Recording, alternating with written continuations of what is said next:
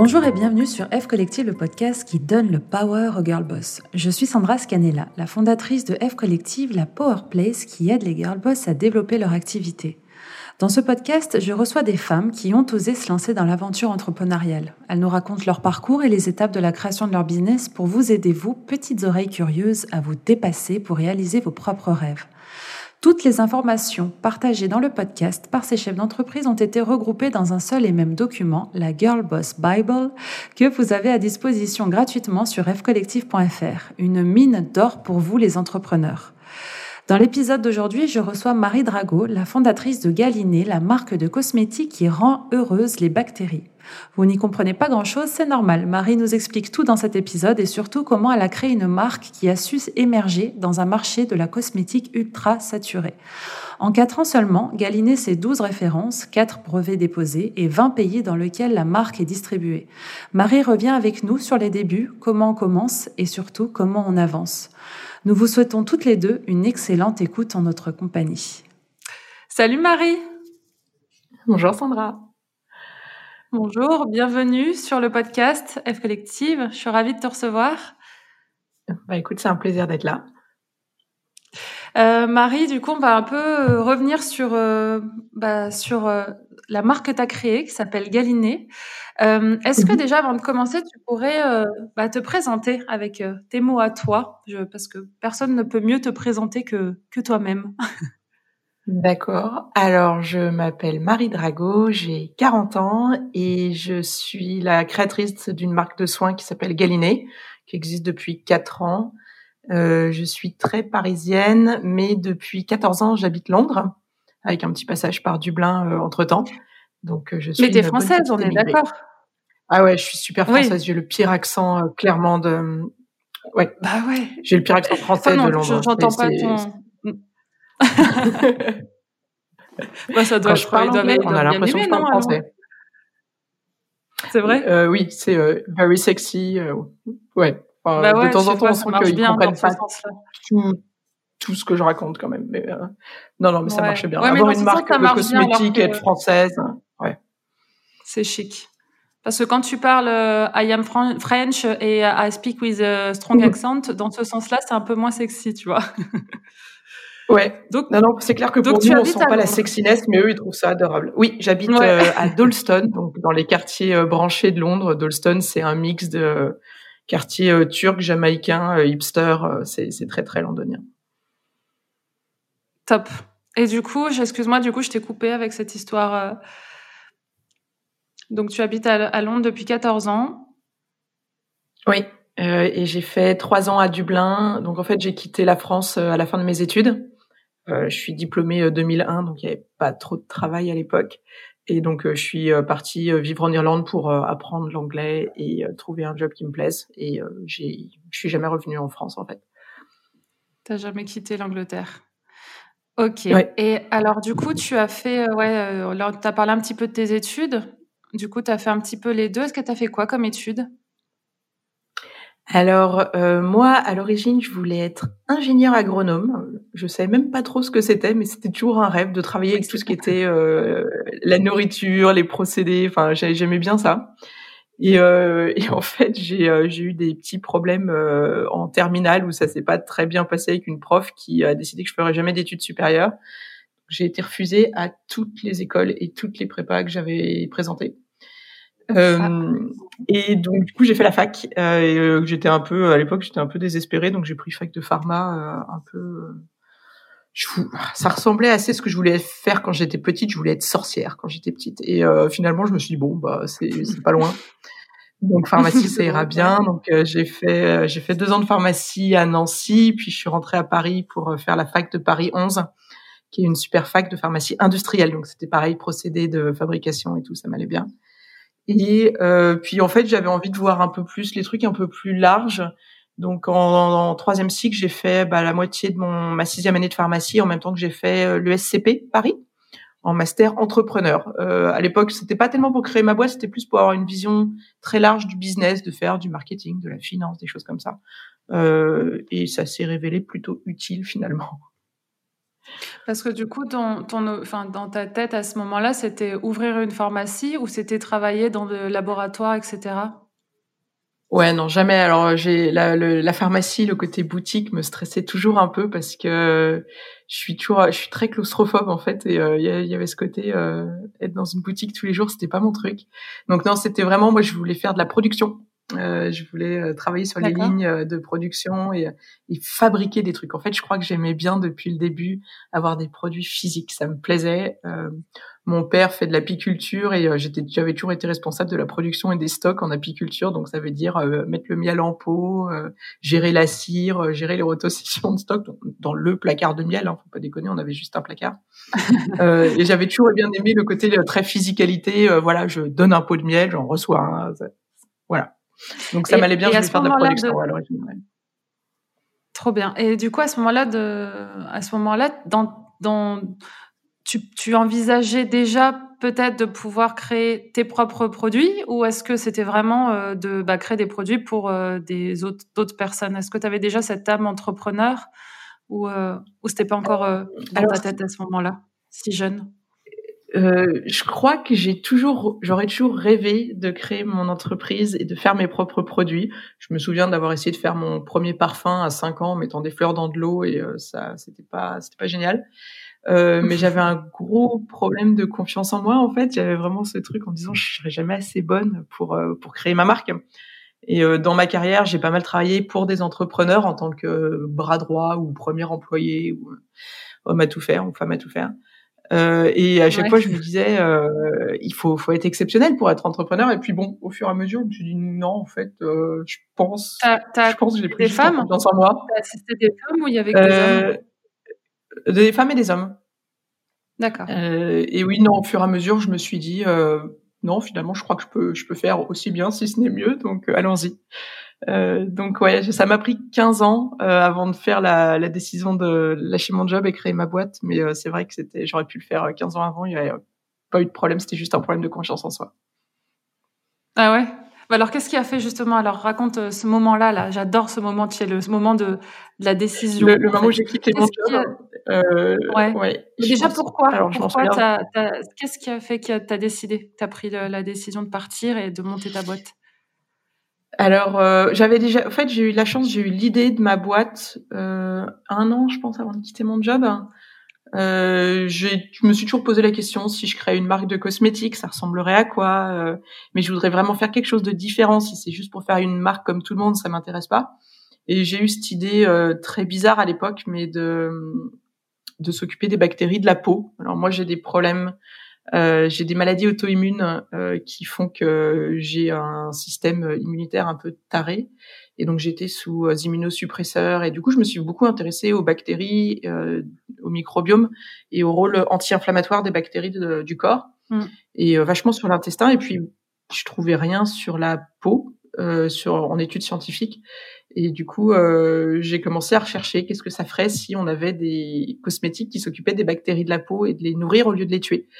Euh, et c'était. Alors, est-ce que tu peux nous raconter ça? euh, Parce que s'il y a des gens comme moi qui, tu sais, s'il y a des personnes comme moi qui ne sont pas très, euh, bah, qui ça parle pas, tu vois, c'est ça, ça, paraît compliqué.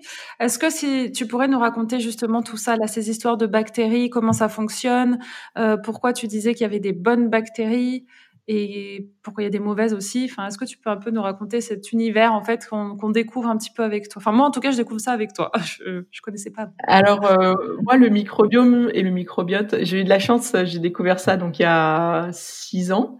À l'époque où c'était une science toute toute nouvelle parce que les bactéries jusqu'à présent pour la plupart des gens c'est des choses qui sont négatives.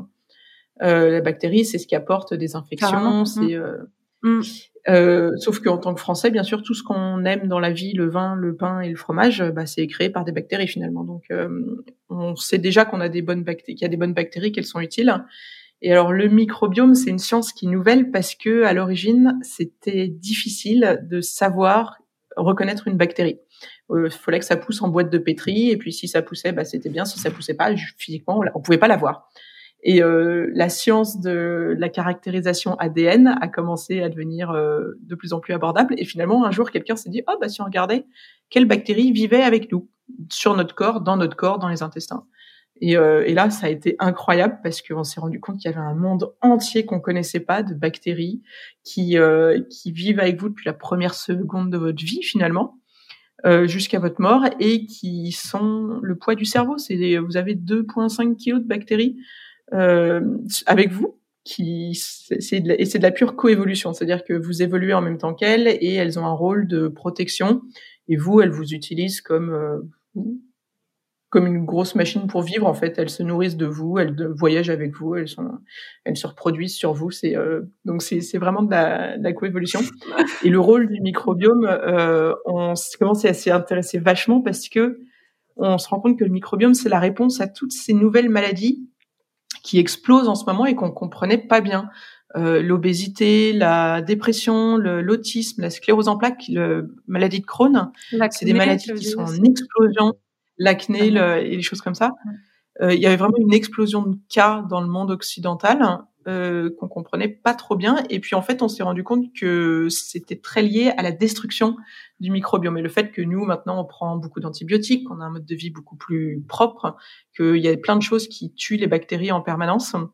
Euh, du coup, elles sont plus là pour euh, bah, protéger votre système immunitaire et donc du coup, ça donne lieu à plein de maladies euh, inflammatoires. Et, donc c'est super intéressant. Ça s'appelle bah, l'hypothèse de l'hygiène. Donc le fait que maintenant qu'on soit beaucoup plus propre, on voit toutes ces nouvelles maladies qui arrivent.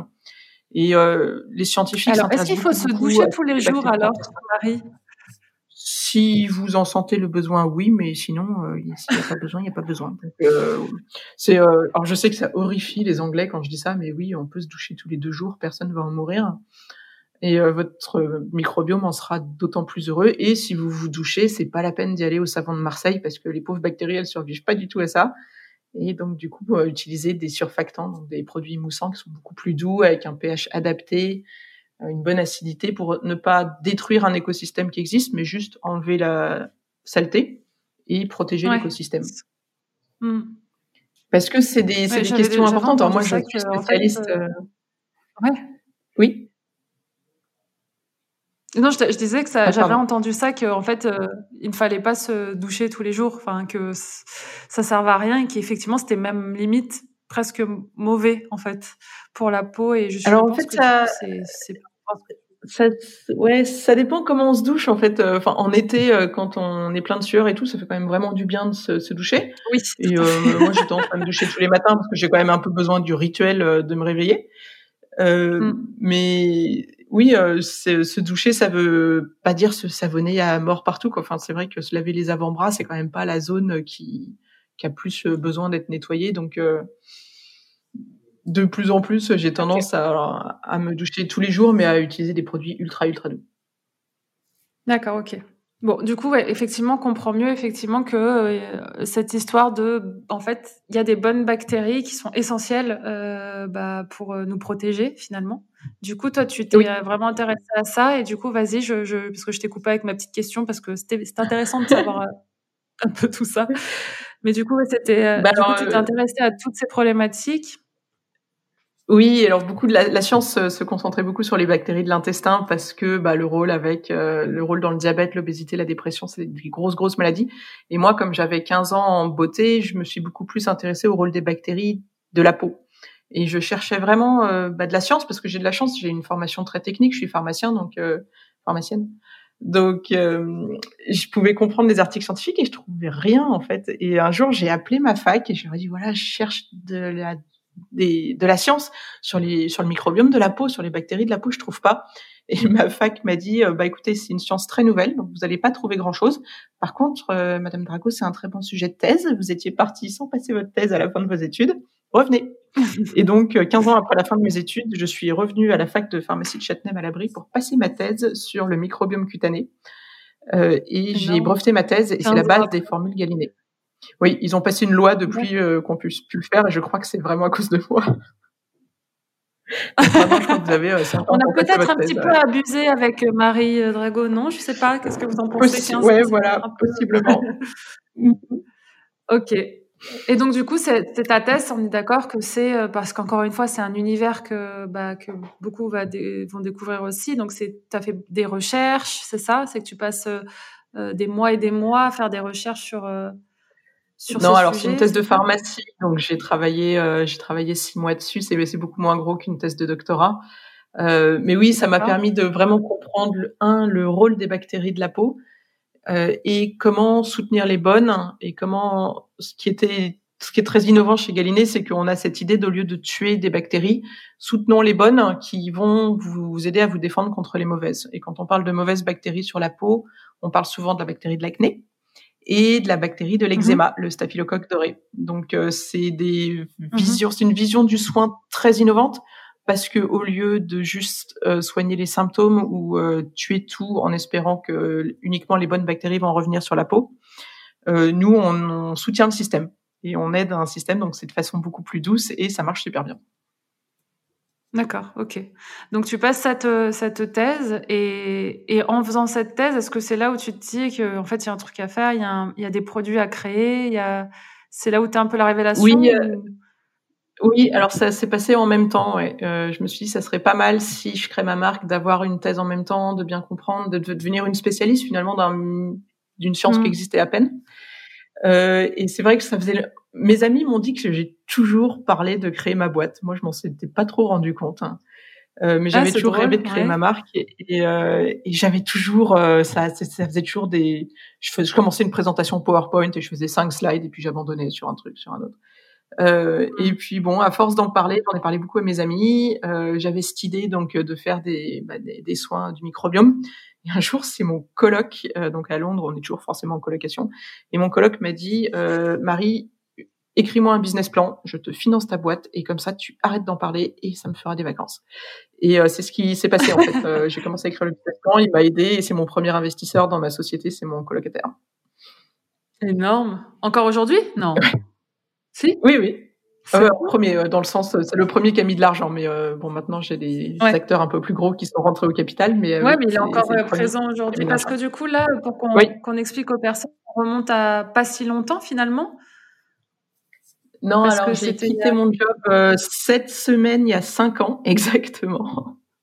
Donc c'est mon anniversaire, d'entrepreneur. De, Merci beaucoup. Et euh, c'est vrai que j'ai essayé, bah, j'ai commencé à monter le projet, j'ai commencé à travailler sur mon business plan, je commençais à en parler à des gens, de voir peut-être peut-être qu'il y a des gens qui pouvaient m'aider à financer la, la, création de la société. Et puis euh, j'avais pas encore le côté euh, il faut faire le pas. Et j'ai deux trucs qui m'ont aidé à faire le pas. Euh, j'ai un ami qui est entrepreneur qui m'a dit Marie, il n'y a pas à avoir peur parce que soit ça sera la plus belle ligne sur ton CV, soit tu n'auras plus jamais besoin de CV. Donc ça, c'est vrai que ça m'a fait beaucoup réfléchir. Et ah, puis, euh, c'est mon pote Guillaume, je lui dis bonjour s'il écoute. Et l'autre truc, c'est que j'ai eu 35 ans et je me rappelle super bien. J'étais dans un, j'étais dans un, une bonne entreprise, c'est Revlon, donc c'est quand même une grosse boîte de maquillage. J'avais un bon poste, mais je, je sais pas, j'avais pas, j'engageais pas mon cerveau tous les jours. J'avais l'impression de de pas avancer en fait. Et, euh, et c'était mon anniversaire et je me rappelle être assise à mon bureau et à faire mon calcul et j'avais 35 ans et je me suis dit bon alors combien de temps il me reste à travailler avant la retraite? Et il me restait encore 35 ans et je fais non j'y arriverai jamais. Et donc je me suis levée et je suis allée euh, dire à mon boss que j'avais un projet et que je voulais travailler sur mon projet et que je voulais euh, je voulais je voulais arrêter je voulais euh, je voulais donner ma démission. Et, et donc du coup ça c'est c'est comme ça que ça s'est fait une petite crise de panique à mon anniversaire. là, non Ouais, c'est ça. ouais, un petit coup de tête mesuré quand même, parce que j'avais déjà euh, quasiment le film. envie, ouais, tu y pensais depuis un moment. J'y pensais depuis un moment, j'avais déjà le concept, j'avais déjà un business plan bien écrit, j'avais euh, des promesses mmh. de financement. Et euh, surtout, en Angleterre, nous n'avons pas les acédiques. Donc, une fois qu'on quitte son job, il faut être très, très sûr de où vient l'argent pour payer le loyer. Ah ouais, ça c'est vrai qu'en France, j'avais réussi à mettre. Euh... Ouais, c'était c'est bien bah pratique. on a le euh, chômage, après, euh... créer en même temps. Ouais, ouais. Bah, alors après en Angleterre du coup ça donne une espèce de de rage parce que moi je suis euh, enfin je suis euh, célibataire j'ai pas de j'ai pas d'appart j'ai rien donc il faut vraiment que l'argent du loyer tombe tous les mois et, et donc du coup ça mmh. donne vraiment la rage de réussir parce qu'il n'y a pas d'alternative il n'y a pas de plan B oui, en gros, tu n'as pas le choix, quoi. Tu dois faire rentrer de l'argent parce qu'en gros, euh, tu n'as pas le choix. Il n'y a pas de plan B, effectivement. Et euh, du coup, est-ce que tu pourrais euh, nous expliquer quand ok, on a compris euh, tout ce qui était euh, bah, euh, le pourquoi et ce que tu allais faire, mais à ce moment-là, quand on veut créer une marque de cosmétiques, on se dit quoi on, Le tout, la première, chose, c'est que je vais travailler sur un produit ou peut-être sur une gamme de produits. Donc, je travaille sur une formule, je travaille sur un packaging, je travaille. Qu'est-ce qu'il faut pour commencer en fait le tout au tout début Toi, d'ailleurs, tu as commencé par un produit en particulier. Euh, alors moi j'avais eu oui je, à l'origine je voulais lancer un produit parce que ça simplifie vachement les choses et en fait j'en ai lancé cinq donc j'ai lancé une routine entière parce que c'était plus pratique et puis ça permettait aux gens de bah, d'acheter plus en fait donc euh, le, en beauté on a tendance à peut-être lancer une mini routine hein, sauf si vous avez un produit ultra culte par exemple je pense que Nux aurait pu lancer juste avec l'huile euh, l'huile euh, prodigieuse, Ça, ça aurait été bien et donc, euh, bah, les cosmétiques, il y a deux façons de procéder. Il y a une façon qui est très très simple. Euh, le monde de la cosmétique, en fait, on n'en parle jamais, mais il y a beaucoup de gens qui s'appellent des façonniers. Et c'est des gens que vous pouvez aller voir en leur disant bonjour, je voudrais lancer euh, un gel douche à l'abricot. Est-ce que vous avez ça en rayon? Et ils me font oui, j'ai ça. Vous voulez parfum abricot? Très bien. Je vous rajoute euh, des grains de je sais pas quoi. Euh, je vous fais le packaging. Je vous fais le design. Je vous fais la production et vous avez juste à les vendre. Donc vous achetez le produit comme ça de, sur des étagères. Donc il y a pas mal de petites marques qui se créent en faisant ça. Attends, quand tu dis abricot, parfum abricot, c'est pas lui qui fait le produit pour le coup. Enfin, il rajoute le parfum abricot sur ton produit à toi. Non, non, en fait, euh, c'est il y a des donc ça s'appelle un façonnier. C'est des usines qui conçoivent et qui produisent des produits cosmétiques à façon pour des gens qui arrivent juste avec euh, un brief. Une formule? Donc euh, ah il y a D'accord. non, ils développent les formules pour vous. Il y a des chimistes euh, chez les façonniers qui, euh, qui vous aident à développer les formules. Donc je sais que ça casse un peu le mythe, mais euh, en fait c'est très simple ah de bah ouais, carrément. Parce que, parce que personne ne produit, enfin personne n'a d'usine quand on est une petite marque. On n'a pas une usine, on a forcément quelqu'un qui produit ça pour vous. Et ces gens qui produisent pour vous, ils ont des grands catalogues et vous pouvez, si vous voulez lancer une huile visage à la noix de coco demain, il n'y a pas de problème. Donc c'est ce qu'on appelle des produits standards.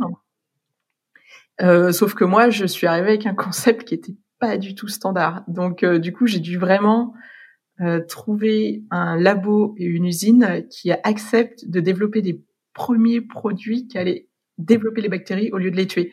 Et c'est important parce que dans un produit, on met vachement de conservateurs, d'antibactériens pour être sûr que justement les bactéries se développent pas. donc, du coup, je suis arrivée avec mon petit PowerPoint à une à une, un show. Il y avait un, le plus grand show pour les cosmétiques, ça s'appelle Cosmoprof et en Italie tous les ans. Et je suis arrivée avec un petit PowerPoint. Euh, j'ai été voir un façonnier qu'on m'avait dit, il faudrait que tu les rencontres et je crois, je pense qu'ils sont bien. Et j'ai eu de la chance de tomber sur quelqu'un qui m'a dit, OK, Banco, c'est vraiment bizarre ton truc, mais on a un bon feeling, tu as l'air sympathique et pourquoi pas, ça nous apprend, on apprendra euh, en même temps que toi parce que si c'est l'avenir, comme tu le dis, bah, ça vaut le coup d'être les premiers sur le coup. Donc j'ai eu de la chance parce que euh, je suis tombée sur un, un, labo qui a accepté de me suivre sur un projet un peu taré. Et je travaille encore avec eux et aujourd'hui, bah, j'espère que je suis une bonne cliente pour eux. Donc ça, ça a réussi des deux côtés.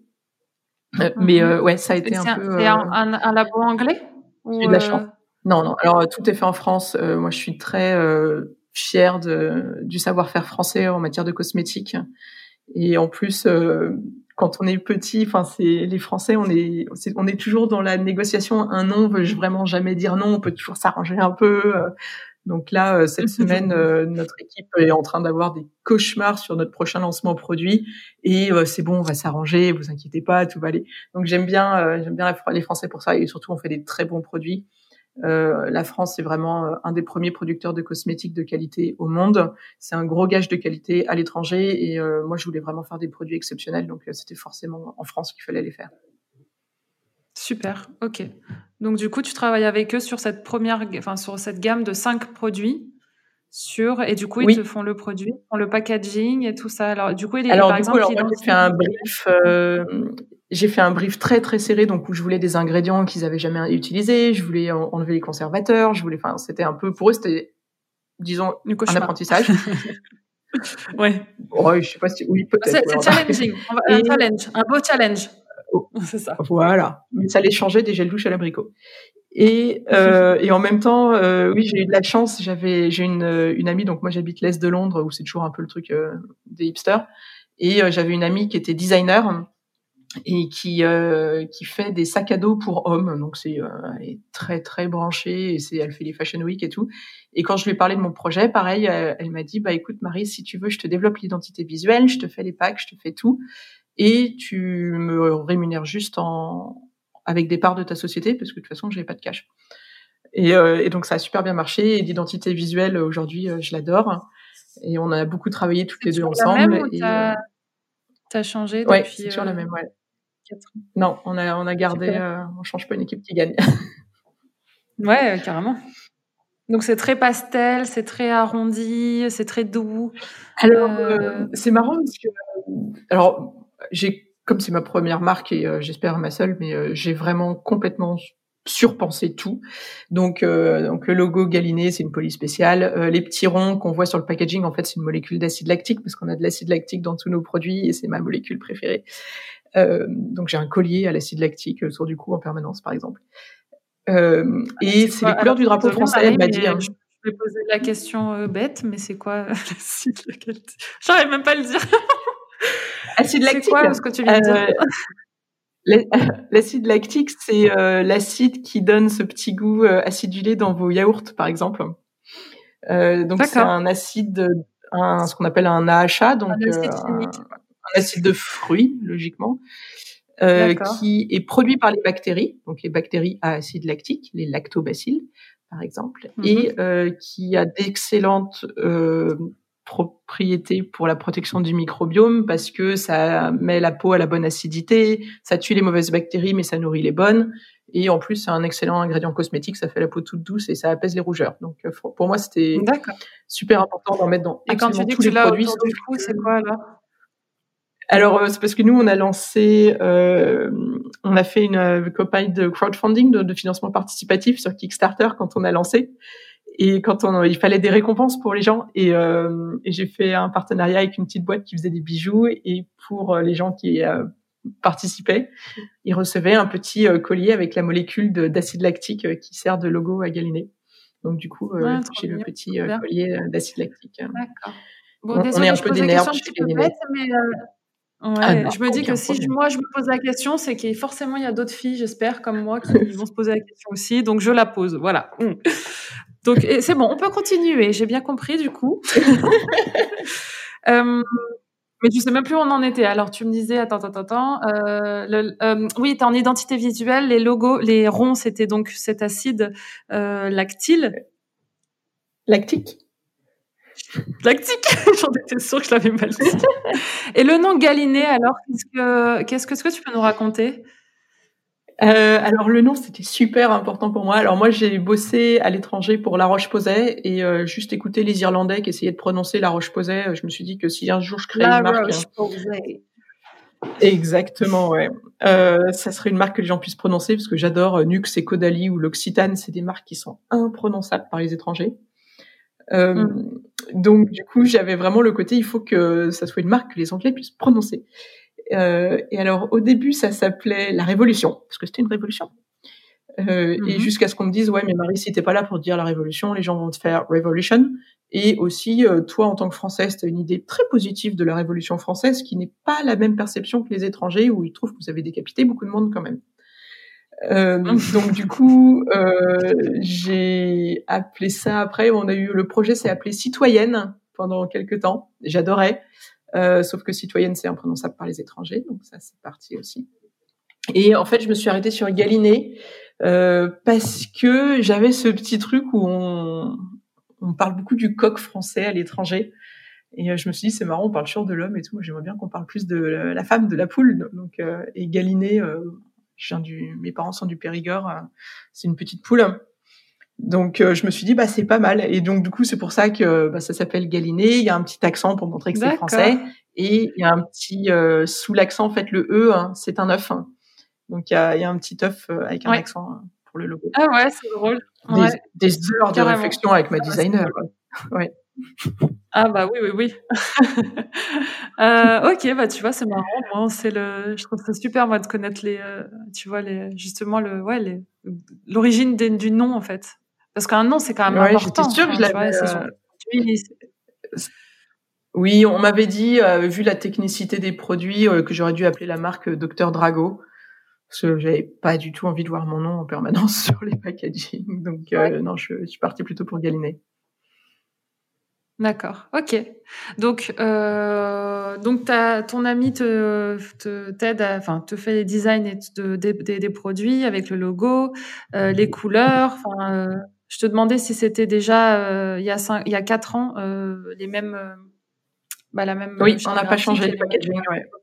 Ouais. Non, non, on a fait nos décisions avec, vous savez, les petits, les petits livres de Pantone pour et puis on a fait toutes nos petits, on a découpé les petites languettes de Pantone pour choisir euh, les couleurs euh, des soirées entières.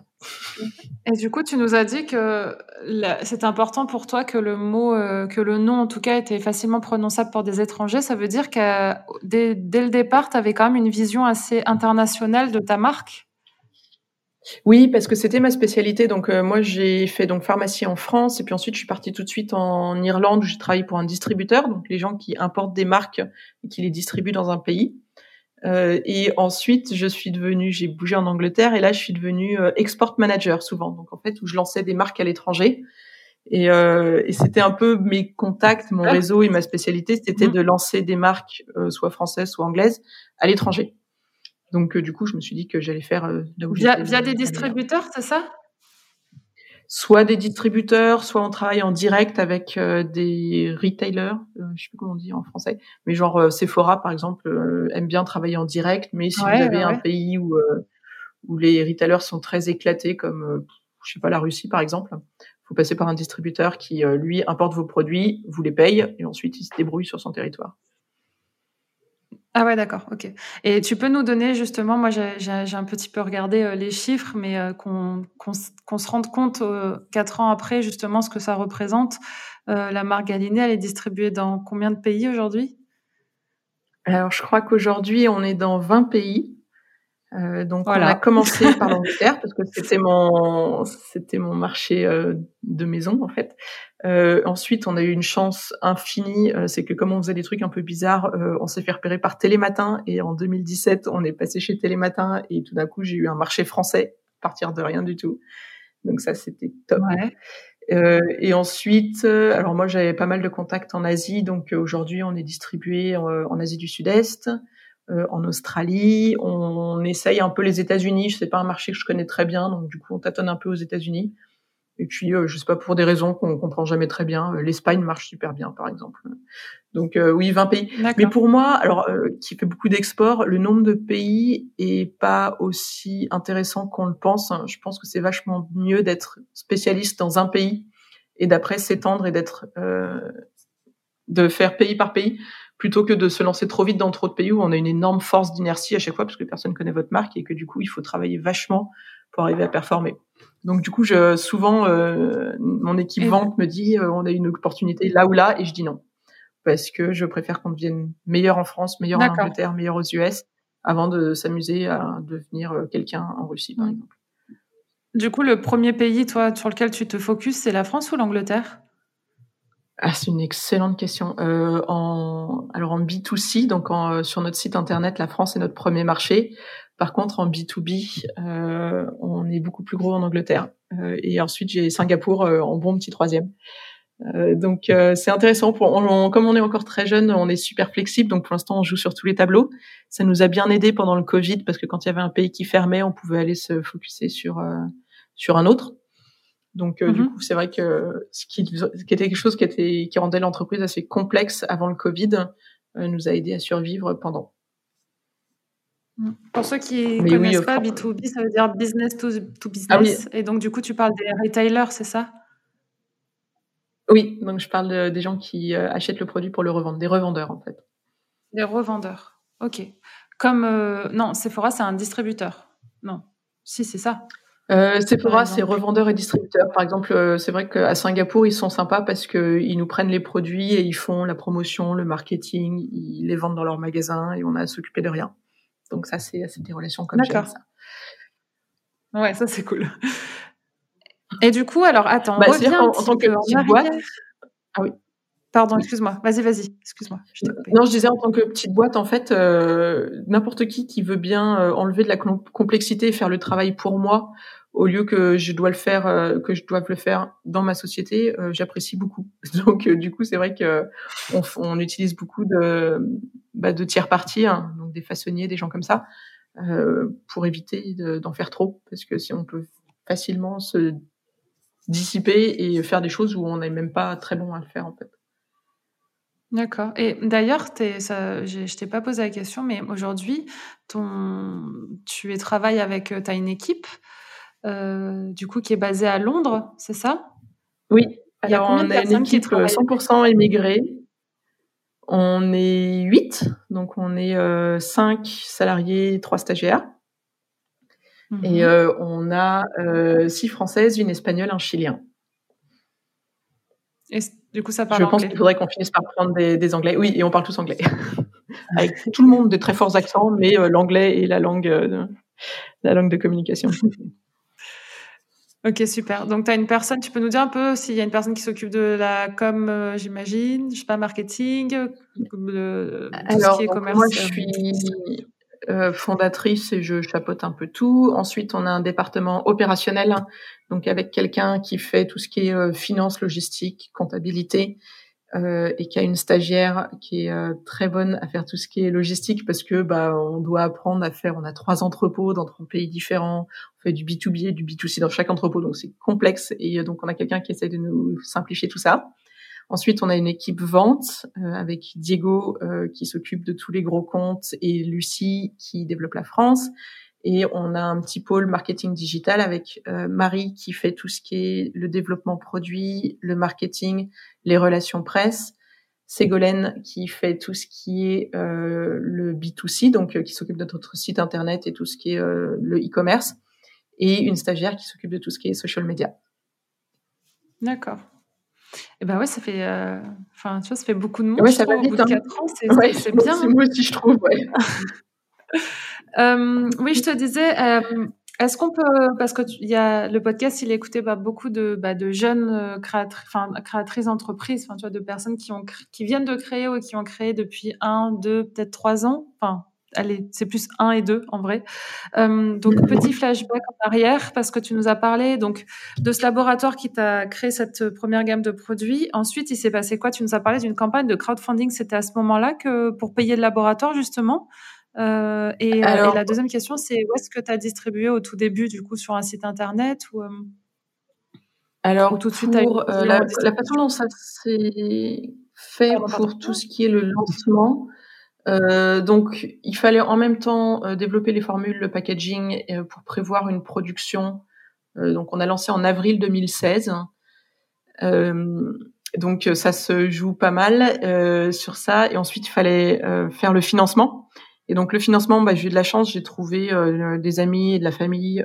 donc, j'ai mon colocataire qui a mis un peu. J'ai de la love money, ouais. J'ai une copine euh, qui était super bonne à tout ce qui est euh, branding et presse, qui a investi aussi et ça m'arrangeait vachement parce qu'elle était, euh, elle avait bien meilleur goût que moi sur ce que c'est qu'une marque bien et ce que c'est que du beau marketing. Et un ami de mon père qui était spécialisé qui avait, pour acheter et vendre des startups en fait. Donc il avait une vraie compétence sur tout ce qui était finance. Et donc en fait j'ai pris de l'argent de gens qui pouvaient m'apporter plus que de l'argent. Donc ça c'était super important. Ah ouais, c'est super. C'est une super. Ça, c'est tu vois, c'est une super. Euh, je trouve un super conseil déjà. Euh, ouais, j'ai vraiment eu de la chance de. Ouais. Et, j'ai pu vraiment choisir mes investisseurs. Et euh, là, j'ai eu vraiment beaucoup de chance. Bon, après, c'est parce que j'avais tendance à parler de mon projet à absolument tout le monde. Et, euh, et que du coup, il y a plein de gens qui m'ont dit, bah, si tu veux, euh, moi, ça m'intéresse de mettre de l'argent. Et j'ai pu choisir les gens euh, qui allaient mettre de l'argent dans mon entreprise pour qu'ils soient complémentaires des, bah, de tout ce que je savais pas. Que Ouais. Donc euh, Tom, mon colocataire par exemple, avait déjà monté sa boîte en Angleterre, donc du coup il m'a vachement aidé pour tout ce qui est comment est-ce qu'on monte une boîte. Anaïs m'a fait tout ce qui était ouais la, la, presse et on a eu de la super presse depuis le début alors qu'on n'avait aucun contact et c'était top. Et, euh, et Jérôme m'a vachement aidé aussi pour tout ce qui est euh, apprendre à prioriser, comment organiser toute la compta, les choses comme ça. Et donc en fait ça, je pouvais payer ma première production et puis comme le concept était un peu bizarre j'avais envie de valider le concept. Et donc, je me suis dit, bah, la meilleure façon de faire ça, c'est un crowdfunding. Et donc, on est allé sur Kickstarter, qui, je pense, à posteriori, n'était pas une bonne idée, parce que Kickstarter, c'est une plateforme où il y a quasiment que des mecs. Et euh, donc, du coup, les marques de beauté, c'était pas trop leur truc. Mais bon, quand même, on était la première marque de beauté à se financer sur Kickstarter. Donc, euh, j'étais contente. On a levé 15 000 pounds, ce qui nous a financé une partie de la production. Et surtout, du coup, j'avais 800 produits qui étaient déjà prévendus avant même qu'on les produise. Donc, ça, c'était top. Donc, j'avais déjà 200 clients. Euh, et c'était top parce que ah ça m'a permis d'aller voir les acheteurs et euh, en leur disant bah écoutez oui je sais je suis personne j'ai une marque que vous avez jamais entendue euh, et en plus le concept est vraiment bizarre mais voilà moi j'ai une preuve de concept on a déjà prévendu on a fait 50% de plus que notre objectif euh, on a un CV qui est bien la marque est bien les, et puis les produits sont exceptionnels. Donc je leur laissais des produits que j'avais fait faire à la main dans le labo. Enfin c'était un cauchemar. Et donc du coup, non, j'ai vraiment fait du porte-à-porte euh, en Angleterre, mais avec un concept où les, les, acheteurs en fait vous donnent une chance parce que s'ils sentent ah, que les acheteurs, c'est les distributeurs, c'est ça, Marie? Oui, alors chez un distributeur, ah, donc par exemple, bah, je sais pas, au, printemps ou dans un grand magasin, euh, vous allez avoir quelqu'un mhm. qui référence les produits. Donc euh, ça s'appelle un acheteur. Et les acheteurs, leur, leur rôle, c'est de de trouver des marques qui vont apporter euh, des nouveaux consommateurs ou qui vont faire plaisir à leurs consommateurs actuels. Donc du coup, ils donnent leur chance aux petites marques et on a eu de la chance que nous, le jour du lancement, on était déjà chez Harvey Nichols, donc qui est un beau, mm-hmm. un beau grand magasin en Angleterre. Euh, j'étais dans une boutique très concept, l'équivalent de Colette pour la beauté à Londres. Et euh, j'étais chez Birchbox en France. Ma facture 001, c'était Birchbox France. Euh, donc c'était vraiment cool et, ça m'a permis après bah, de faire du porte-à-porte en pharmacie. Enfin, ça s'arrête jamais. Hein. C'est euh, au bout de quatre ans, je commence à voir les gens qui viennent vers nous en disant on aimerait référencer votre marque. Mais euh, c'est c'est 10% des gens qu'on ouvre la plupart du temps. C'est quand même ouais, c'est quand même beaucoup beaucoup de, de porte-à-porte. Parce que il y a 200 marques de cosmétiques qui se créent chaque année en Europe. Ah hein. et il y en a 80% qui passent pas la première année.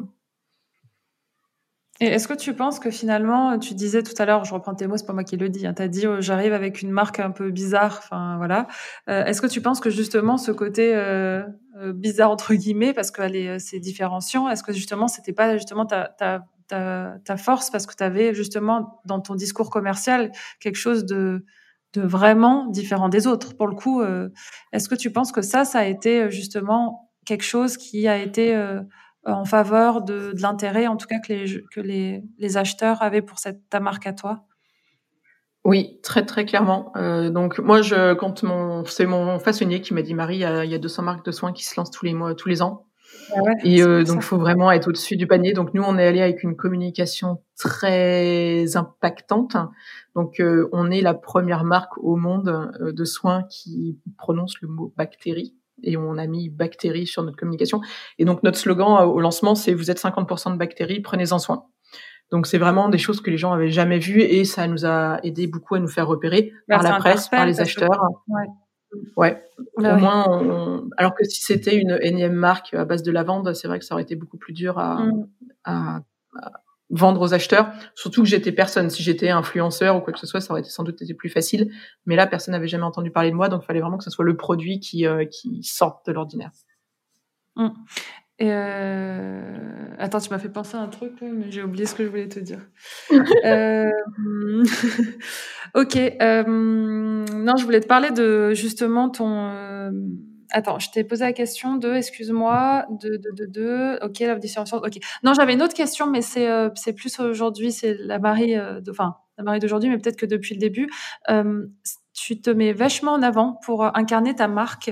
Et est-ce que c'est quelque chose que tu fais depuis le début? Est-ce que c'est quelque chose que tu as pris conscience avec le temps qu'il était important de te montrer que les gens voient, enfin que, qui était derrière cette marque et euh, voient ton visage? Qu'est-ce que je voulais te poser cette question parce que quand on va sur ton Instagram, euh, alors euh, ouais, c'est pas mon truc du tout. J'avoue, moi je suis très bien dans l'ombre derrière un ordinateur si possible. donc le côté oui, mettre la fondatrice dans la lumière, c'est clairement ça vient de bah, mon équipe et mon board donc mes directeurs qui disent euh, on a la chance d'avoir euh, une fondatrice, donc la marque peut vraiment être connecté avec quelqu'un de réel. En plus, la fondatrice, bah, elle a un bon. je suis spécialiste du microbiome de la peau, donc en plus j'ai des trucs à raconter. Euh, mais ouais, non, chaque séance photo est une torture. Euh, mes équipes euh, doivent méditer une semaine avant de me faire tourner une vidéo. C'est pas du tout mon truc, ouais. Et après, je vois, je vois bien le, je vois bien le côté positif. J'apprends. Ouais. mais non, naturellement, c'est c'est pas mon truc. Et mon Instagram perso, il y a 200 followers, dont de ma famille, quoi. C'est tout. Donc, dans le côté selfie, c'est Ouais, mais du coup, est-ce que tu pourrais dire aux gens aujourd'hui que c'est quelque chose qui est quand même important? Est-ce que tu en as conscience? Tu sais que c'est dur pour toi, etc., que tu n'aimes pas, mais c'est important pour la marque. C'est très important pour la marque parce que les marques de niche, c'est ça qui fait la différence. C'est qu'au lieu d'avoir euh, une grosse marque qui n'a pas de visage, là, vous pouvez vraiment voir que c'est fait par quelqu'un de réel et c'est super important parce que les gens, du coup, euh, s'attachent beaucoup plus à la marque. Et, euh, et c'est non non le côté euh, très authentique. J'arrête pas de le dire à tout le monde, à toutes les filles euh, qui, qui suivent F Collective, à quel point c'est important. Et justement, je voulais parler de ça avec toi pour que tu le dises aussi. non, non, il faut, faut, le faire parce que si euh, L'Oréal pouvait mettre des fondatrices et en parler plus, il le ferait. Et nous, on a la possibilité de le faire, donc ce serait vraiment dommage de ne pas le faire. Je me souviens de la question que je voulais te poser juste avant où j'ai eu un petit trou. Euh, tu disais donc que tu étais la première marque, euh, donc c'était la, marque pionnière du, micro, du microbiome. Euh, du coup, aujourd'hui, ça veut dire qu'il y en a d'autres qui sont arrivés depuis quatre ans, c'est le cas? Oui, alors pendant un an, disons deux ans, on a bien prêché dans le désert. On était vraiment très particulier. Et puis là, depuis un an, ouais, ça commence à pousser comme des champignons. Euh, le microbiome étant la plus grosse tendance en beauté pour les cinq prochaines années, c'est vrai que ça serait dommage de pas en profiter. Et euh, donc, bah alors nous, on a de la chance, on a quatre brevets, donc on a un petit, euh, on a protégé un peu notre terrain de jeu. Mmh. Mais oui, on sent que ça... Ouais, non, j'ai eu une chance, j'ai eu une chance vraiment beaucoup de chance. J'ai passé ma thèse et, euh, je l'ai montré à mon fabricant, à mon labo, qui m'ont dit mais euh, Marie, tu sais que c'est innovant ça, tu pourrais peut-être le breveter. Et on a fait un brevet en neuf jours. Je voudrais remercier mon avocat brevet qui a réussi à faire ça, c'est quand même rare. Euh, mais oui, donc parce qu'en fait j'avais que neuf jours parce que je lançais neuf jours après. Donc euh, voilà. Ah ouais, beaucoup de chance sur le sujet. Ouais, tu, là tu as conscience aujourd'hui à quel point heureusement que tu l'as fait quoi.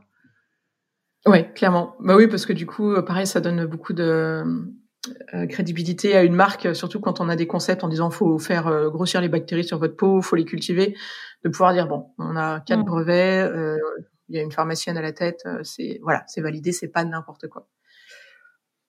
Ok.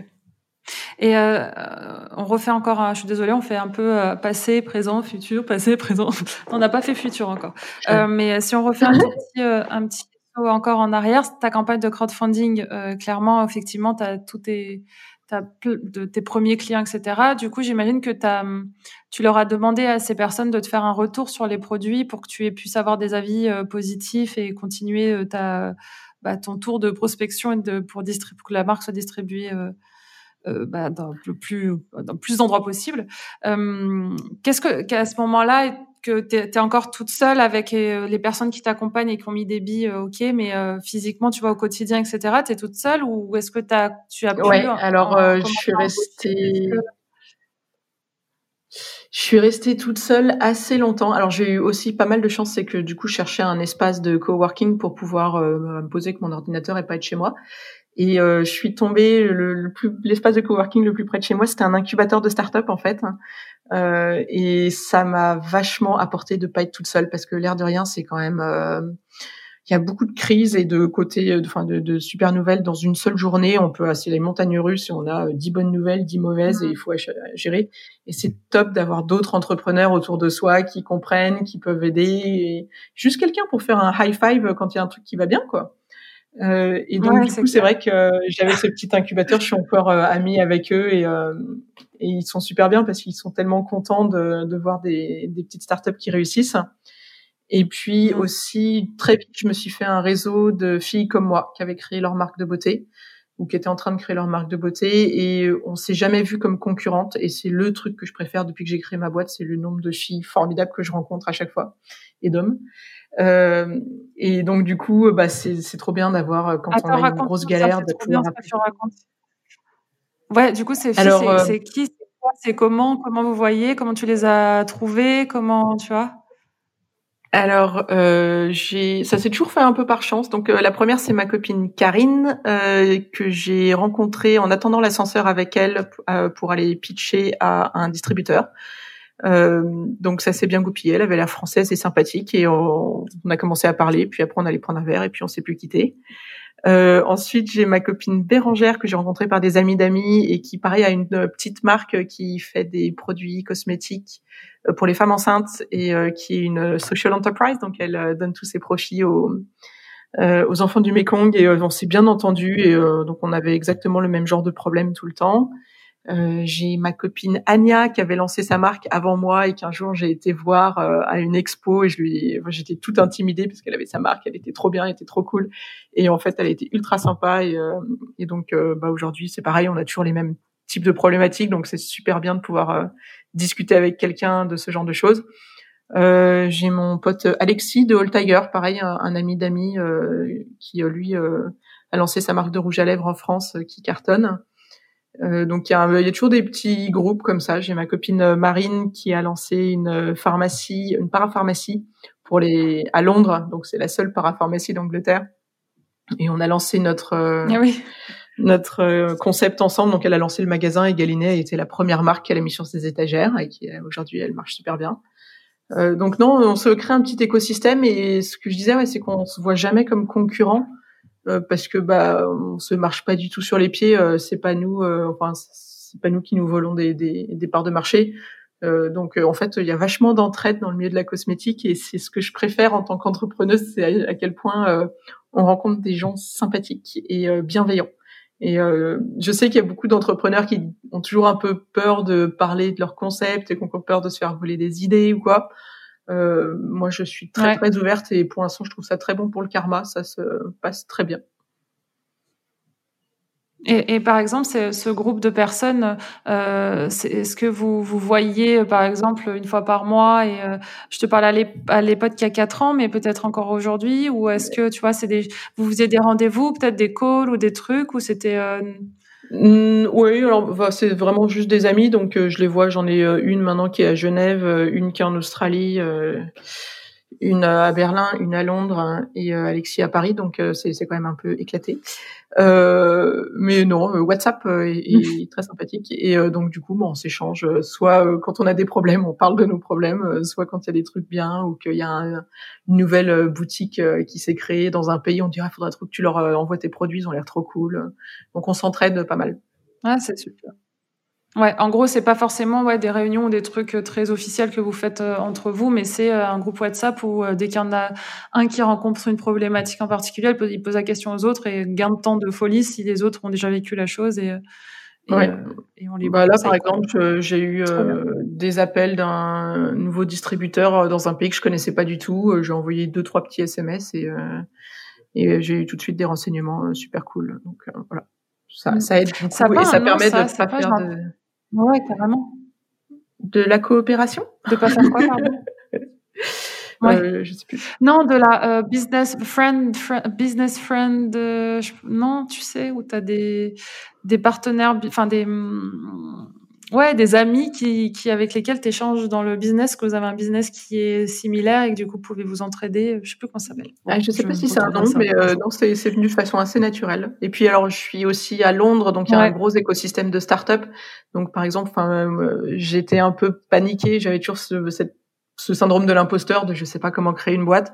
Et en fait, il y a une école Google où on peut aller euh, en soirée. Et ils font des cours sur la comptabilité, le marketing, la propriété intellectuelle. C'est gratuit et donc du coup, euh, non seulement il y a des gens super intéressants qui, euh, qui font des cours et qu'on peut contacter après, mais en plus c'est bourré d'entrepreneurs. Donc il y, a, y, a, pas mal de.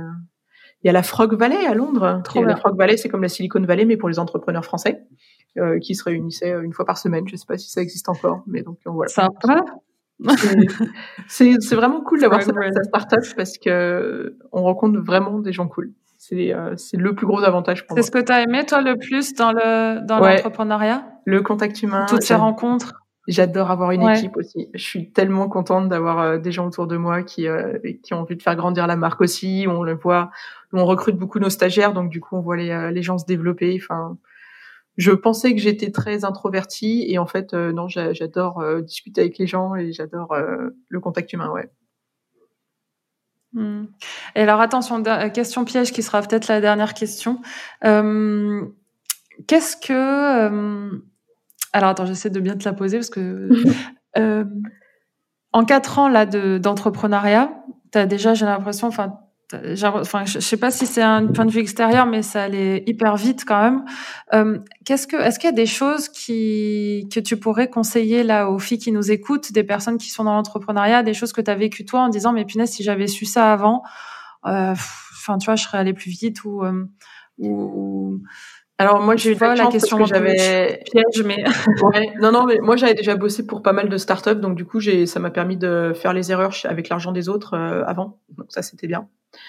Euh, mais non, euh, j'ai tendance à dire, euh, les entrepreneurs, on est toujours un peu secrets sur nos projets et je pense que, et sur nos idées. Et en fait, faut pas hésiter à en parler un maximum parce que plus on en parle, plus finalement votre idée se raffine euh, et plus on se propage. Et personne va essayer de vous piquer votre mm. idée. En fait, tout le monde a les idées. Ce qui fait la différence, mm. c'est de vraiment faire un projet et de la réaliser cette idée.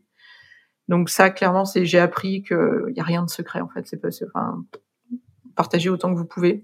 Mm. Et ensuite, euh, survivez la première année. C'est le truc. Euh, j'ai appris qu'on appelait ça la première année d'entrepreneuriat. J'ai appris qu'on appelait ça la vallée de la mort. Et euh, ouais, je confirme parce que bah, ah c'est une montagne à grimper en permanence. Personne n'a besoin de vous. le, enfin, vous apportez un truc.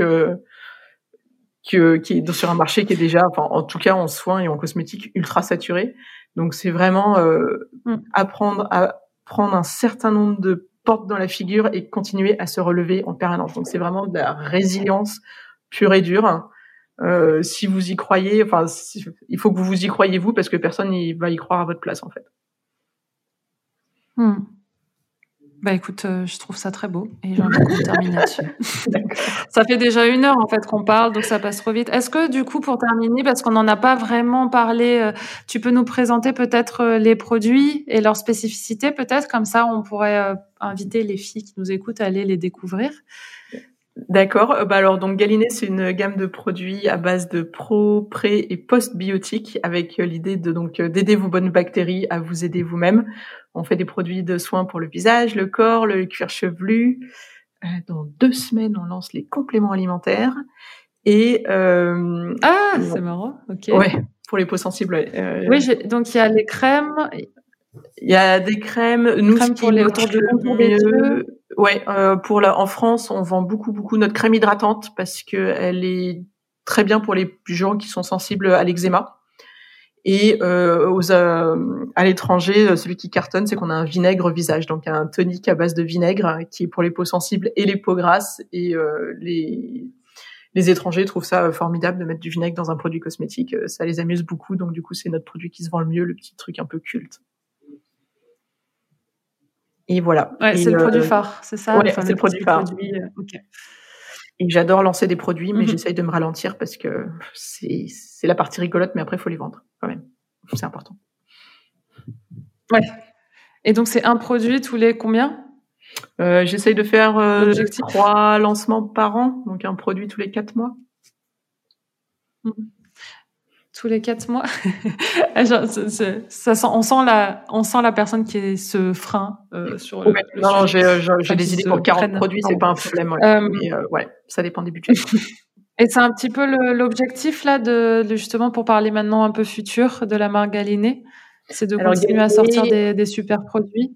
Oui, et on veut aller partout où il y a des bactéries en fait. Donc c'est vrai que pour une marque de soins, on a fait un truc qui est pas très classique, c'est qu'on a lancé le, le, capillaire, donc le cuir chevelu très vite, alors que d'habitude on est soit une marque de capillaire, soit une marque de soins. Euh, parce que bah il y a un microbiome du cuir chevelu qui est ultra intéressant et très malmené. Euh, là, euh, ma marketing manager va me tuer pour en parler avant le lancement, mais euh, donc euh, on lance les compléments alimentaires le mois prochain parce que bah la plupart des bactéries sont dans l'intestin et qu'il y a un vrai il y a vraiment quelque chose à faire entre ce qu'on appelle l'axe intestin-peau. Donc en fait, comment réguler l'inflammation dans l'intestin peut avoir un effet sur la peau. Et ensuite, il y a encore plein de bactéries sur le corps, donc il y a encore plein de projets pour Galiné. Plein de terrains de jeu euh, pour Marie. Oui, exactement. Trop bien. Et où est-ce qu'on peut trouver la, marque? Alors, euh, on a parlé beaucoup de distribution, mais alors, euh, dis-nous, où est-ce qu'on peut trouver si, si les gens qui nous écoutent veulent aller découvrir les produits? Alors, sur galiné.com, clairement, et ensuite chez Marionneau, sur Birchbox, au printemps. J'ai la nette impression que j'en oublie. Mais euh, oui, surtout galiné.com. C'est Sephora, tu parlais tout à l'heure tiens, euh, Non. Ok. Euh, Sephora, c'est pour l'Asie. Ok. Ok. Bon, bah écoute, ça fait déjà une heure, hein, sinon il y avait encore plein de choses à évoquer. Mais oui, tu veux ajouter quelque chose? Non, je voulais juste dire si tu veux un code de promotion pour tes. Ah bah, je t'en prie. on peut te créer ça, donc je pense que on en discute euh, après. Bah, on le fera, mais peut-être pas d'en parler. Ouais, exactement, parce que dans le podcast, le truc, c'est que dans peut-être dans cinq ans, il y aura encore ton épisode. Donc, euh, donc si tu donnes un code promo ici, euh, je pense qu'on s'en sort pas.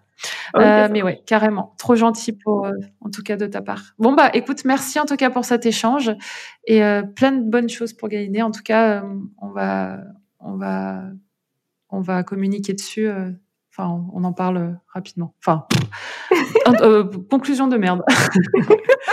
bon, plein de bonnes choses pour la suite. À bientôt, Marie. merci beaucoup. Merci pour tout. Au revoir. Salut, Marie. Merci. Merci à toi. Salut. Ciao.